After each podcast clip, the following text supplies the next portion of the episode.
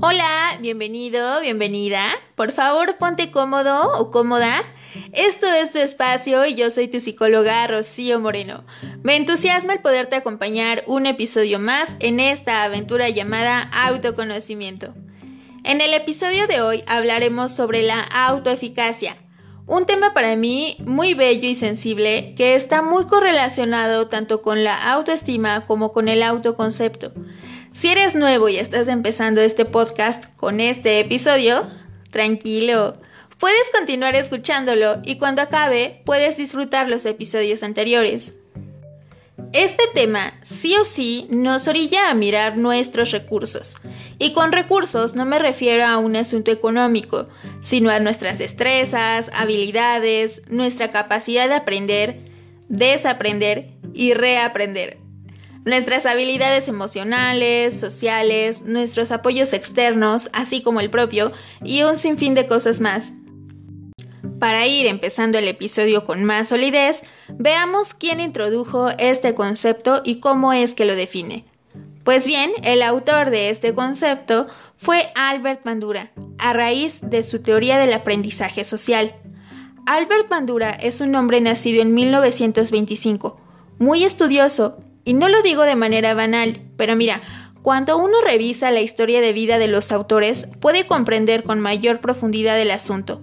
Y te comento de manera rápida que cuando él estudiaba en secundaria, solo había dos profesores para todas las asignaturas. Al tener pocos profesores, era común que las personas dejaran de estudiar, como que no estaban tan motivados. Sin embargo, con Bandura no sucedió eso pues en 1952, a sus 27 años, se doctoró en psicología clínica, por lo que yo lo veo como un hombre con sed de aprender y con mucha intención de compartir lo que aprende en el mundo con el mundo. En fin, después de este brevario cultural, veamos cómo Albert Bandura define la autoeficacia.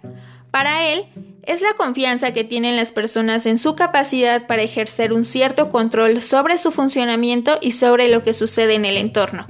Dicho de otro modo, es la percepción personal de llevar a cabo un curso de acción requerido para enfrentar con efectividad una demanda del ambiente. Ahora, esto no hay que confundirlo con las expectativas de los resultados, pues estas se refieren a la predicción que hacemos nosotros mismos sobre las consecuencias de estas conductas. En la teoría del aprendizaje social de Albert Bandura, explica el funcionamiento psicológico en términos de determinismo recíproco triádico. ¿Qué? a ver, figúrate un triángulo y a cada vértice le asignaremos un nombre. Entorno, conducta y variables de la persona.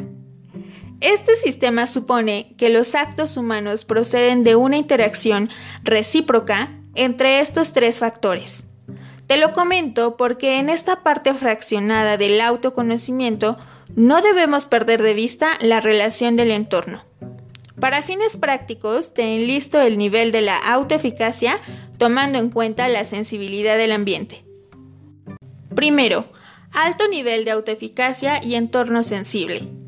Aquí es probable que los resultados de la persona sean satisfactorios.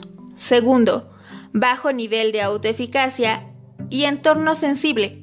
Acá podríamos ver cómo la persona puede llegar a deprimirse al observar que las personas obtienen resultados satisfactorios en tareas que parecen demasiado difíciles para esa persona. Tercero, alto nivel de eficacia y entorno insensible. A diferencia de los anteriores, acá las personas suelen aumentar sus esfuerzos por cambiar el entorno y encontramos desde protestas hasta activismo social, justo para promover el cambio. Como ejemplo reciente e intenso que nos da para una larga plática de café, tenemos el 8 de marzo. Este punto también nos da pie para nombrar a colación la autoeficacia colectiva, que es un poco el contribuir desde mi particularidad a este cambio social. Por último, bajo nivel de eficacia y entorno insensible. Aquí la persona tenderá a sentir apatía, resignación e impotencia, debido a que la persona no puede ver eh, los recursos con los que cuenta o incluso desvalida la capacidad que tiene para adquirir nuevos recursos. Cabe señalar que podemos tener un alto nivel de autoeficacia en una situación y bajo nivel en otra. Es decir, el nivel puede depender de distintos factores, desde la demanda, la situación, el estado de ánimo, y también me atrevería a sumarle la intención creativa, entendiendo la creatividad como la capacidad para generar nuevas ideas. A ver, Rocío, pero cuéntame, ¿cuáles son esos factores que influyen en el desarrollo de la autoeficacia? Pues bien, se resumen en cuatro puntos muy importantes. Primero, son todas aquellas experiencias previas una fuente de información de autoeficacia, pues permiten comprobar el dominio real de la persona. Esto lo podemos ver de una forma sencilla cuando vemos cómo un bebé está aprendiendo a dar sus primeros pasos y hace sus famosos solitos. Y miramos en su cara ese asombro de ver que puede hacerlo solo. Y conforme el bebé va tomando seguridad en su marcha, se da cuenta que puede hacerlo y entonces replica el éxito. Claro que conforme vamos creciendo, estas experiencias también van aumentando el nivel de dificultad. Segundo, experiencia vicaria u observación. Nuestra autoeficacia aumenta cuando observamos logros de otra persona con capacidades iguales a la nuestra y también puede verse vulnerada cuando vemos a una persona con capacidades iguales a la nuestra fracasar. Tercero, persuasión social. Es una esencial fuente de la autoeficacia. Cuando la persona cuenta con las habilidades necesarias, sin embargo, necesita un empuje de confianza para iniciar su labor. En muchos casos, esta persuasión puede convertirse en el factor determinante del éxito en el logro de los objetivos establecidos. Piensa, por ejemplo, que quieres iniciar un proyecto. No sé, un podcast y se lo comentas a tu persona de mayor confianza. Y lejos de decirte que no podrás, que te estás aventurando demasiado, te dice, ¡qué maravillosa idea! ¡Ay, sí, anímate! O ya quiero escuchar todos los episodios. Oye, a ver, espera un minuto. Cuarto y último, estados físicos y emocionales. Las emociones fuertes suelen reducir la capacidad de desempeño, cuando las personas sufren niveles elevados de miedo, ansiedad o estrés, es probable que sus expectativas de eficacia sean menores. De igual forma, los estados emocionales también tienen un gran impacto en la interpretación de nuestras propias experiencias. Hace dos años, en un viaje de carretera, mi tío Gonzalo me contó una experiencia que con su autorización te comparto el día de hoy. Es una experiencia que me conmueve mucho y que he elegido para ejemplificar el tema de hoy porque desde donde lo veo, el factor protagonista es la creatividad. Un poco para ponerte en contexto, te comento que vengo de una familia humilde y que soy una de las primeras generaciones en contar con un nivel de estudio superior. Cuando mi tío estudiaba la secundaria, su profesor les pidió que su trabajo final lo entregaran en un folder de costilla mi tío al escuchar esto se preocupó un poco al respecto porque no solo no había dinero para comprar ese folder, sino que además al vivir en una zona rural se complicaba drásticamente el acceso a estos materiales. Entonces, saliendo de la escuela, tomó su bicicleta para regresar a su casa. Pedaleó y pedaleó alrededor de 8 kilómetros y medio y en el trayecto, pensando en darle solución a este conflicto, pensó en hacer algo creativo con los recursos que tenía a su alcance y así poder cumplir con su tarea. Para cuando encontró la solución partiendo desde su creatividad, la preocupación se transformó en emoción para realizar la idea que en su cabeza era maravillosa. Cuando llegó a casa, comió, hizo su tarea tranquilamente y al finalizar se puso a buscar en el enorme patio de la casa un carrizo ni tan delgado pero tampoco tan grueso, sino uno que estuviera a la medida para sujetar su trabajo. Al encontrarlo, con ayuda de una cegueta, le hizo una abertura a lo largo, para que de este modo el carrizo se transformara en la costilla del folder. Pero, ¿y el folder? Eso ya fue más sencillo. Tomó un calendario de esos que te dan en la carnicería o en cualquier establecimiento al inicio del año y lo cortó a la medida de las hojas para ahora sí tener su folder de costilla. creado por él mismo. Cuando terminó, no solo se sintió seguro, sino que además se sintió orgulloso del resultado. Cuando llegó el momento de presentar su trabajo, el maestro se quedó maravillado, muy asombrado al ver la capacidad resolutiva de mi tío.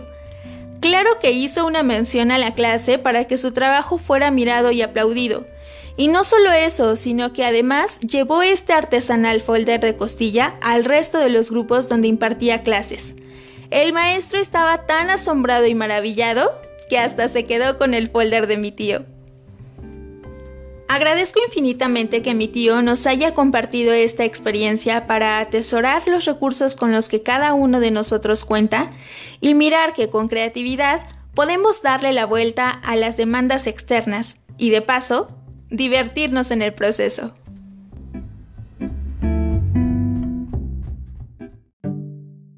Por el año de 2008 se puso en tendencia esta frase, Yes, we can, o dicho en español, sí, podemos, dicha por Barack Obama durante su campaña política.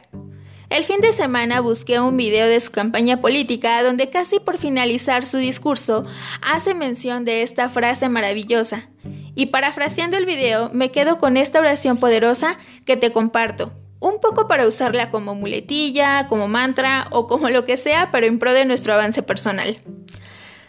Sabemos que la batalla por delante será larga, pero recuerda siempre que no importa qué obstáculos se interpongan en nuestro camino. Cuando escuches juicios sobre que no podrás, no lo lograrás, no deberías intentarlo, responde con un credo que resume el espíritu de una nación. Yes, we can. Sí, podemos. Entonces, justo cuando estas voces externas o internas aparezcan e intenten limitarte, grita internamente, sí, yo puedo. Y recuerda que siempre, en la medida en que te lo permitas, puedes mejorar o adquirir nuevos recursos para afrontar las demandas del ambiente. Con todo esto nos vamos dando cuenta que la autoeficacia se centra en la destreza o ingenio para ejecutar con éxito una actividad específica. Porque pensar que yo soy capaz de nos ayuda en la formulación de metas y solución para nuestro proyecto de vida. Para ir cerrando el episodio de hoy, me gustaría proponerte una actividad complementaria. Puedes apoyarte de una libreta y pluma o de un dispositivo digital, lo que te sea cómodo y factible para el desarrollo de esta actividad. Y siéntate en la libertad de pausar cuando te sea necesario. Piensa en una experiencia vivida en lo que va del año. ¿Qué pensabas sobre tus capacidades en el momento de la experiencia? ¿Cómo influyeron estas creencias durante la experiencia? A partir de las respuestas anteriores, ¿qué creencias mantendrías que te ayuden en la formulación de tus metas? Gracias por escucharme en el episodio de hoy. Estamos por finalizar esta ruta de partes fraccionadas que nos ayudan a conocernos profundamente. Pero tranquilo que este podcast todavía tiene mucho que compartir. Siéntete en la libertad de compartir este podcast con tus amigos, novios, novias, compañeros, alumnos, familia o con quien tú desees. Yo soy Rocío Moreno y te espero en Instagram como arroba tu espacio 1085 o Facebook donde me encontrarás como tu espacio. Y permíteme leerte. Hasta el próximo episodio, el martes 10 de la noche.